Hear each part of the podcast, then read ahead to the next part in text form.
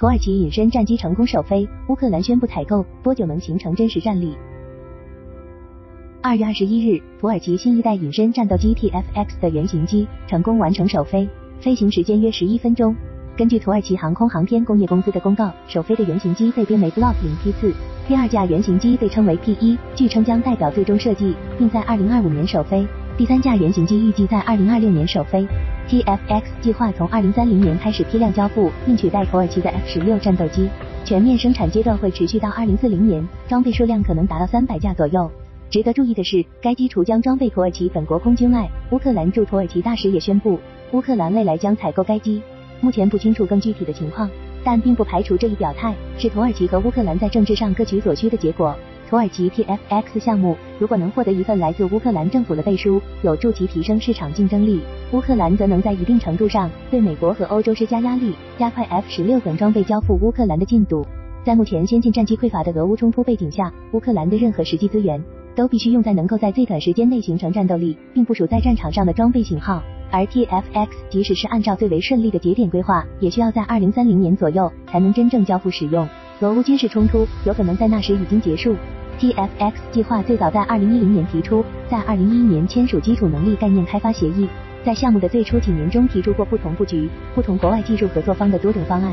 后来出于国内政治局势变化等原因，土耳其政府宣布 TFX 由本国自行研制，方案也最终确定为近似于 F 二十二与 F 三十五布局混合体的总体设计。但在包括发动机等关键子系统和设备上，依然大量依赖于美英等国的技术支持。TFX 目前使用通用电气的 F 一一零发动机，土耳其拥有该发动机的生产授权，并计划在未来更换为土耳其与国外合作研发的新一代国产发动机。TFX 按照公开数据，机长二十一米，翼展十四米，高六米，性能指标为最大速度猫一点八，可以不开加力突破升降并维持低超声速巡航，这可能是指猫一点二、贴了猫一点四左右的速度区间。从该机尺寸判断，相关指标应该是基于新一代发动机的远期目标性能，并不能在装备 F 一一零发动机的情况下实现。TFX 在国际市场定位上，以那些不能或不愿采购西方战斗机的国家为重点推销对象，因此强调下一代发动机不仅要在土耳其生产，土耳其获得相关知识产权，而且还不能附带任何出口限制条件。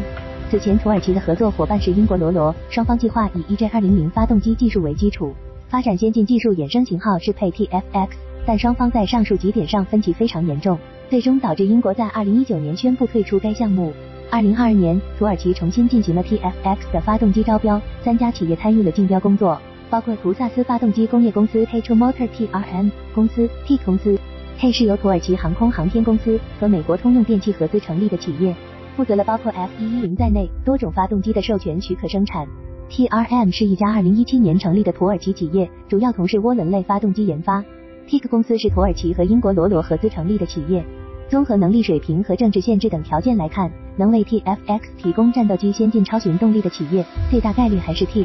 土耳其官方在近一两年的表态中多次表示，已经和罗罗在知识产权等问题上达成了一致，但具体情况目前并不明朗。TFX 的目标发动机可能还存在比较多的变数，进度大概率不会特别快。在隐身能力方面，TFX 的总体外形设计上没有类似苏五十七的严重缺陷。但是在很多细节，比如襟翼、副翼的做动器外形处理上，与 F 二十二和 F 三十五水平差距明显。此外，隐身性能的实际水平大量牵涉到结构、涂料、电子射频设备的长期试验优化，这些内容依靠现有的照片和视频是无法判定的。目前还没有到能对该机隐身水平进行定论的时候，只能说 TFX 的机体平台拥有发展出真正隐身能力的潜力。在内埋武器弹仓上，TFX 的真正情况目前还不明朗。此前有报道称，TFX 在机腹采用了串立式的前后弹舱设计，但从实际展示的原型机照片看，腹部仅在中机身布置有弹舱，后机身并未见到中线区域有可开启的舱门结构。在中机身两侧有舱门结构存在，但现场拍摄者称，